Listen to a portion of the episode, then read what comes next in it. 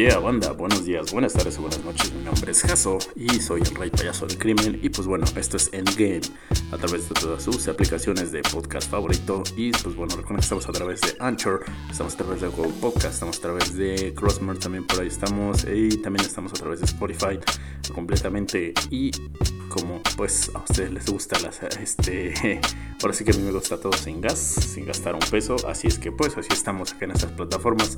Y pues bueno banda ¿qué les parece si empezamos con este pequeño podcast que pues bueno seguimos con nuestros especiales de octubre con temática de terror y pues bueno banda ¿qué les parece si conejo es el mejor día de la semana Así es que pues bueno, banda, vamos a empezar con esto y vamos a empezar con este tema un tanto polémico y pues un tanto desagradable, que pues fue el fallecimiento de unos, pues de un luchador que pues bueno, en este año la verdad es que se ha estado manchando bastante, bastante la, la marca con, con los luchadores, pero pues bueno, esperemos que la comisión de lucha tome eh, sus respectivos eh, pues medidas para que no haya este tipo de decesos en la lucha libre y sobre todo pues, podamos tener este, seguir teniendo lucha, obviamente segura, obviamente pues seguir en pie de guerra con esto de la lucha libre, pero siempre y cuando los deportistas no estén en peligro. Y pues bueno, banda, ya por ahí pudieron escuchar. Eh, sonó el, el ringtone de mi teléfono y pues bueno, con temática también de, de, muertos. Pero bueno, eh, no lo voy a editar, me vale gorro así va a salir. Y pues bueno, eh, banda, yo los dejo, buena vibra y vamos a empezar con esto, banda. Mi nombre es Jack Sniper y esto es Endgame.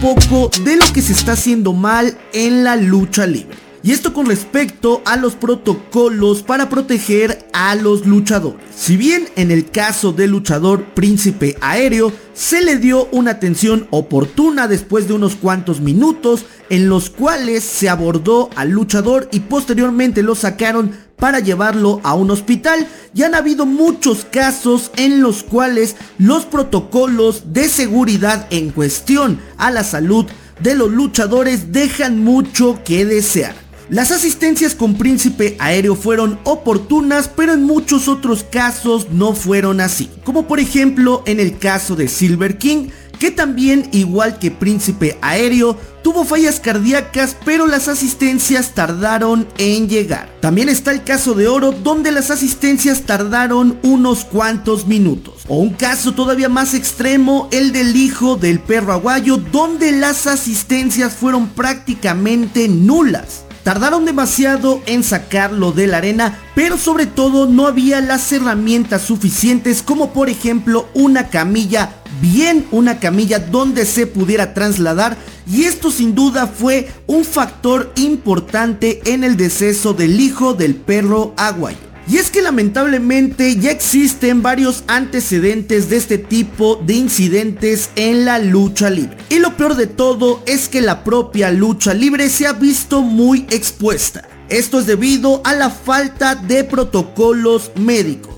Y es que ha habido casos en donde las asistencias tardan demasiado o algunos casos donde no tienen ni siquiera lo necesario para dar las asistencias a los luchadores que se encuentran en algún peligro. Es decir, las arenas deberían de contar con una ambulancia inmediata para trasladar a los luchadores. También con equipo médico para poder reanimarlos en ese momento. No sé si algún tanque de oxígeno, algún aparato para dar choques eléctricos en el corazón o algo similar. Obviamente esto es responsabilidad tanto de los promotores como de la comisión de lucha libre. La comisión de lucha libre tiene que ponerse mucho más estricta en este tipo de cosas. Obligando a las arenas, obligando a promotores que tengan las herramientas necesarias para garantizar la salud de los luchadores. También deberían tener algún seguro médico los luchadores, ya que lamentablemente no hay nada que los ampare a los mismos. Realmente en México son pocas las empresas que le dan este seguro a sus luchadores. Sobre todo hay muchos luchadores independientes y obviamente carecen de este seguro médico. Si los luchadores tuvieran un seguro médico, seguramente valga la redundancia, ellos podrían hacerse análisis previos y posteriores a un combate. Obviamente esto garantizaría su salud para subirse a luchar y le daría tranquilidad al luchador, a la promotora y prácticamente a todos. Pero lamentablemente sabemos que a muchos promotores no les interesa invertir en estos gastos de salud. Ya no hablemos del seguro médico, sino de tener todas las herramientas necesarias, todo el equipo necesarios, profesionistas que estén bien preparados para atender este tipo de situaciones. Pero sobre todo quien se tiene que poner las pilas es la comisión de lucha libre tiene que ser mucho más enérgica y decirles a las promotoras y luchadores que si no está garantizada su salud no se pueden presentar a luchar. Y en el caso de que suceda algún incidente dentro del combate, que la promotora esté bien preparada con los protocolos de salud. Pero si la comisión de lucha libre no hace absolutamente nada y no pone en reglas a estas promotoras, a las arenas y a los luchadores, este tipo de situaciones lamentablemente van a volver a pasar. Y es que lo hemos hablado año tras año, cosa tras cosa, incidente tras incidente y lamentablemente es la misma historia. Que los ejemplos de Silver King, el hijo del perro aguayo, Príncipe Aéreo, Oro y muchos más luchadores que lamentablemente dejaron su vida en un cuadrilátero sean, sean tomados en cuenta literal para que ya no suceda este tipo de cosas. Aquí es donde yo debo de hacer la pregunta más importante del mundo mundial. Bueno, todos están pendejos aquí, ¿ok, hijo?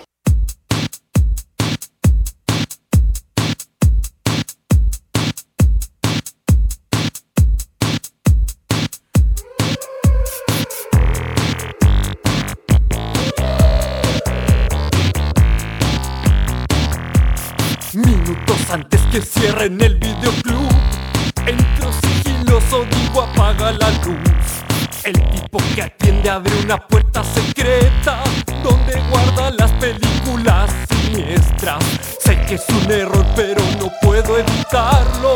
Llevo una de terror, me tiemblan las manos. Las he visto todas al revés y al derecho.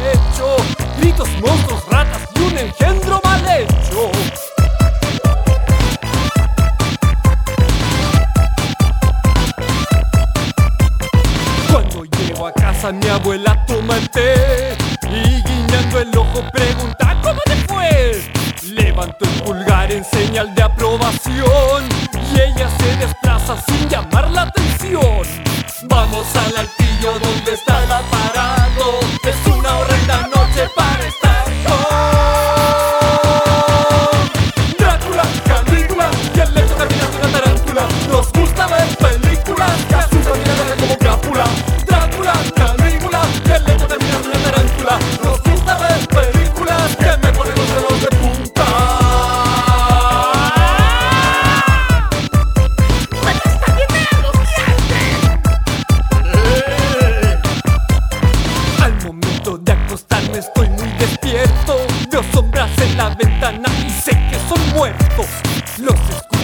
escaparon del televisor. Vienen a buscarme, abuelita, qué horror. Me levanto transpirando, agarro la movie. Salgo temblando a la calle, parezco Scooby. Llego al videoclub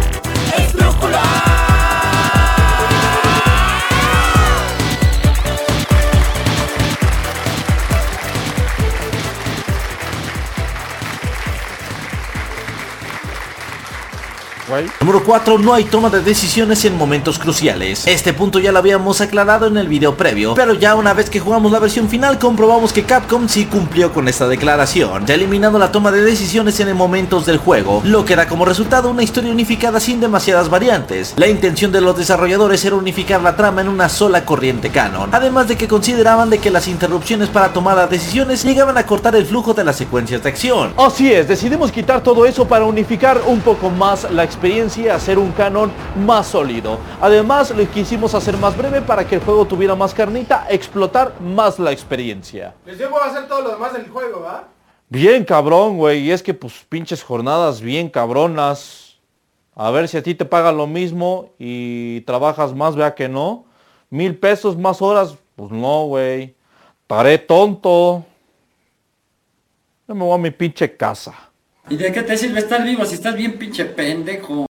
Para esta lista, veremos a los videojuegos de terror que generalmente son considerados como los mejores y más influyentes de la historia, y los clasificamos con base en su legado. Para variar un poco, solo incluimos un juego por franquicia.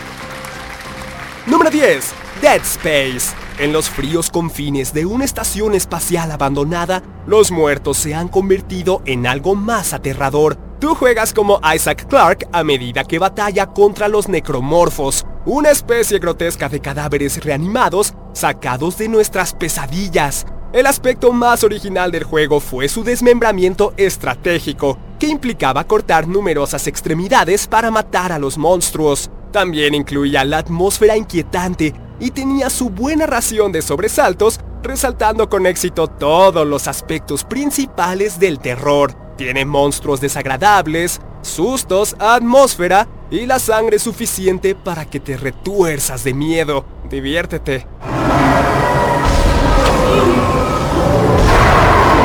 Número 9. Fatal Frame. ¿Quién hubiera dicho que un juego centrado en apuntar con una cámara podía ser tan aterrador? En el juego controlas a Miko Hinasaki, quien busca a su hermano desaparecido en una casa abandonada y embrujada. El juego es similar a los títulos clásicos de Resident Evil, ya que recorres la mansión y tienes que resolver acertijos y encontrar cassettes y documentos que ayudan a expandir y desarrollar la historia. En el camino tienes que capturar a fantasmas maliciosos con tu cámara, y aquí es donde se originan la mayoría de sustos. El juego también construye una cantidad increíble de tensión, y la mansión oscura sirve como una atmósfera fantástica. Puede que no creas en fantasmas, pero te asustarán por igual.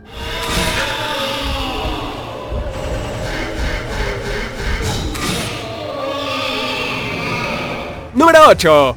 Until Dawn. El género de narración interactiva se ha vuelto popular dentro de los videojuegos en esta última década, así que solo era cuestión de tiempo antes de que alguien mezclara el género con el terror. La historia trata sobre un pequeño grupo de adultos jóvenes que deben sobrevivir contra un asesino enmascarado en una montaña aislada. En el camino te ves obligado a tomar decisiones en una fracción de segundo y todas tienen consecuencias permanentes. Está basado en los slashers ochenteros y en películas de monstruos, pero no te dejes engañar por esto. El juego tiene su manera de llevarte al límite, y si pensabas que tomar decisiones en un videojuego no podía ser algo aterrador, vaya que estás equivocado.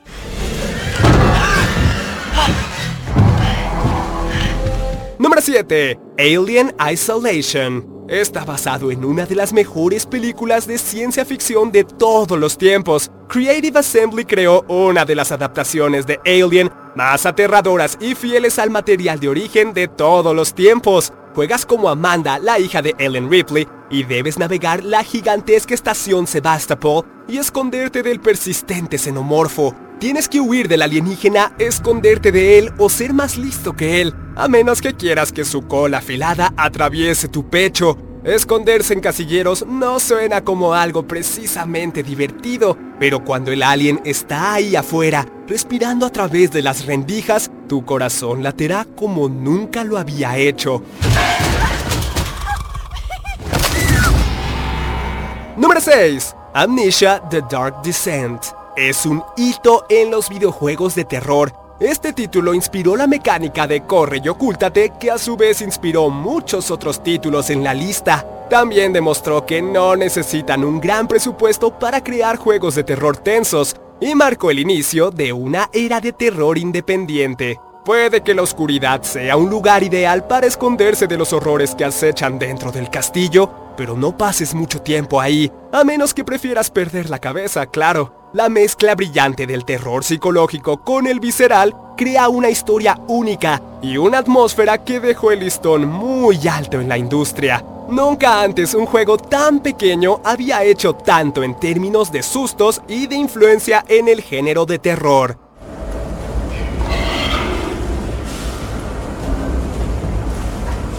Número 5. Outlast. Uno de los juegos que debe su éxito a nuestra selección anterior. Outlast te obliga a huir de varios psicópatas depravados que rondan los pasillos oscuros del manicomio Mount Massive. También toma elementos prestados de películas como Rec y The Blair Witch Project, ya que debes utilizar tu cámara para descubrir notas y ver en la oscuridad. Outlast utiliza varios elementos diferentes del terror para asustar al jugador, incluyendo personajes alocados, sangre, sobresaltos, la adrenalina de la persecución, la tensión de esconderse y nuestro miedo a la oscuridad.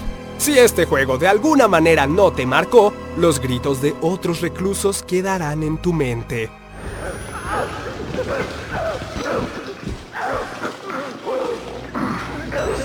Número 4. System Shock 2. El espacio y el aislamiento van de la mano cuando hablamos de juegos de terror, tal como ya lo habíamos visto. System Shock estaba muy adelantado a su época e inspiró a numerosos sucesores espirituales como Bioshock y Prey. En papel, el juego no parece como el típico título de terror, gracias a su enfoque en la acción en primera persona y elementos de juego de rol. Pero las apariencias pueden ser engañosas. Los inquietantes murmullos expulsados por los humanos híbridos que alguna vez rondaron esta estación son una cosa, pero la presencia aterradora de la inteligencia artificial Shodan se quedará grabada en tu mente, incluso después de que apagues la computadora.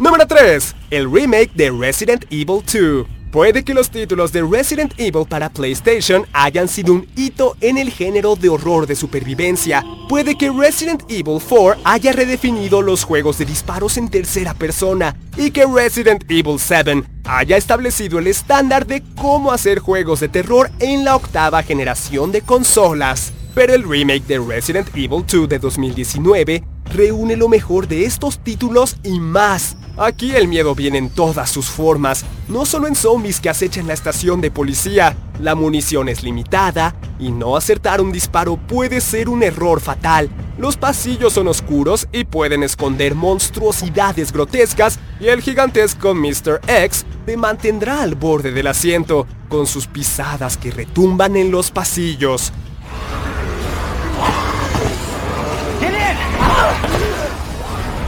Número 2. Eternal Darkness, Sanity's Requiem. Citando descaradamente su filosofía en el terror del gran Edgar Allan Poe y frecuentemente recordándote que la oscuridad viene, te recuerda que teóricamente el miedo no solo se manifiesta en el monstruo que acecha fuera de tu ventana, sino en la inquietud de dudar de lo que acabas de ver. Esta teoría es palpable en los efectos del juego, donde varios efectos psicológicos comienzan a plagar tu juego. Estos pueden incluir pisadas manifestándose de la nada o muertes repentinas e inesperadas. Pero lo más memorable fueron los momentos donde se rompe la cuarta pared, como cuando el volumen disminuye de la nada y las fallas técnicas simuladas. Atormentó al psique del jugador que nunca sabía qué era real y qué no lo era. Número 1. Silent Hill 2. Después de casi dos décadas, Silent Hill 2 sigue siendo el rey de los juegos de terror. Simplemente es perfecto. A diferencia de otros títulos de Silent Hill, este toma un enfoque relativamente sencillo para su narración, ya que tienes la tarea de encontrar a tu esposa presuntamente muerta. Por supuesto, esto no era tarea fácil, ya que el juego te sitúa en una espiral de pesadillas. Está repleto de emociones, simbolismo y algunos de los monstruos más perturbadores en la historia de la industria. También es un juego muy psicológico ya que se aprovecha de nuestros miedos instintivos a la muerte, la desolación y el aislamiento físico y mental. Es el videojuego más aterrador y oscuro que existe y puede que jamás sea superado.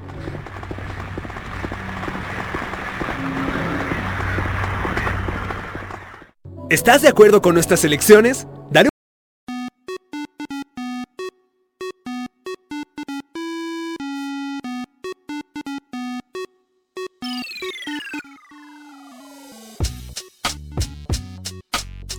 Yeah, banda, pues ahí tuvimos este pequeño top 10 de algunos videojuegos de terror y pues bueno, eh, un par de ellos que a mí me marcaron mucho, pues obviamente pues Silent Hill y Outlast, que fue este juego, híjole, que sí, nos sacó varios sustos a varios y pues bueno, banda, yo me despido, los dejo con esta rolita de los Acapulcos, que monstruos son. Espero que hayan disfrutado este podcast. Recuerden que nos pueden seguir a través de todas nuestras redes sociales como Haso Jack Sniper. En Twitter, vía Instagram, Facebook, por ahí me pueden checar. Y bueno, banda, espero que les haya gustado. Y la próxima semana seguimos con estos especiales de octubre con temática de terror. Recuerden que también tenemos otro podcast en estas mismas plataformas que se llama El Jack Sniper, donde hablamos de situaciones paranormales, eh, creepypastas, etc, etc. Y pues bueno, banda, yo los dejo. Buena vibra, buenas noches, buenas tardes y hasta luego. Y recuerden que el que mucho se despide, pocas ganas tiene de irse y que para cumplir un sueño primero tienen que despertar de él, banda. Yo los dejo, hasta la próxima.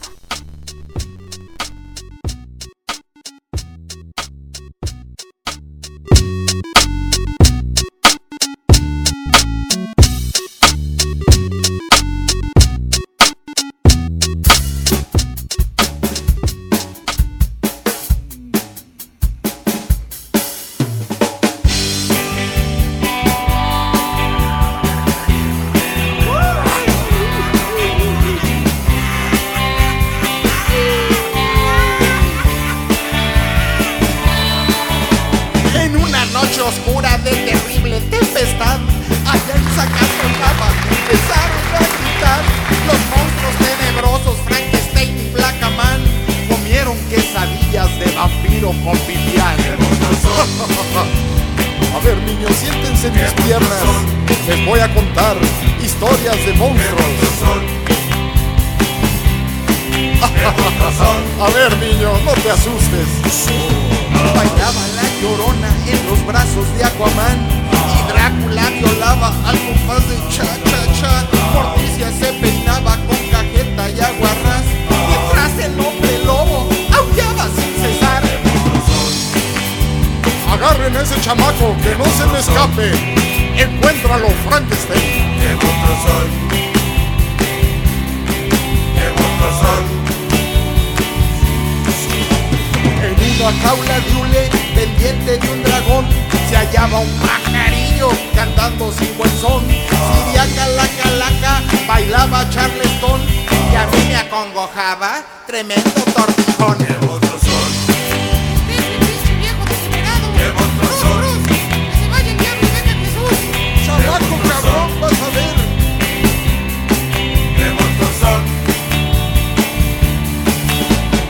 Después el gato loco la luna contempló, ladrando el pobrecito, rumiando se quedó. Con rebanadas de aire murió de indigestión. Aquel pobre gatito murió, murió, murió.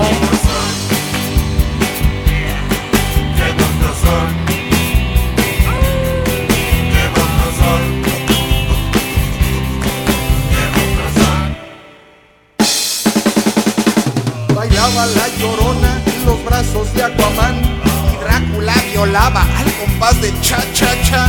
Morticia se peinaba con cajeta y aguarrás mientras el hombre lobo aullaba sin cesar. Ya le díganle a Morticia y a la llorona que estén quietas, viejas cochinas, hombre. No estén dando ese espectáculo. Sepárenlas con agua.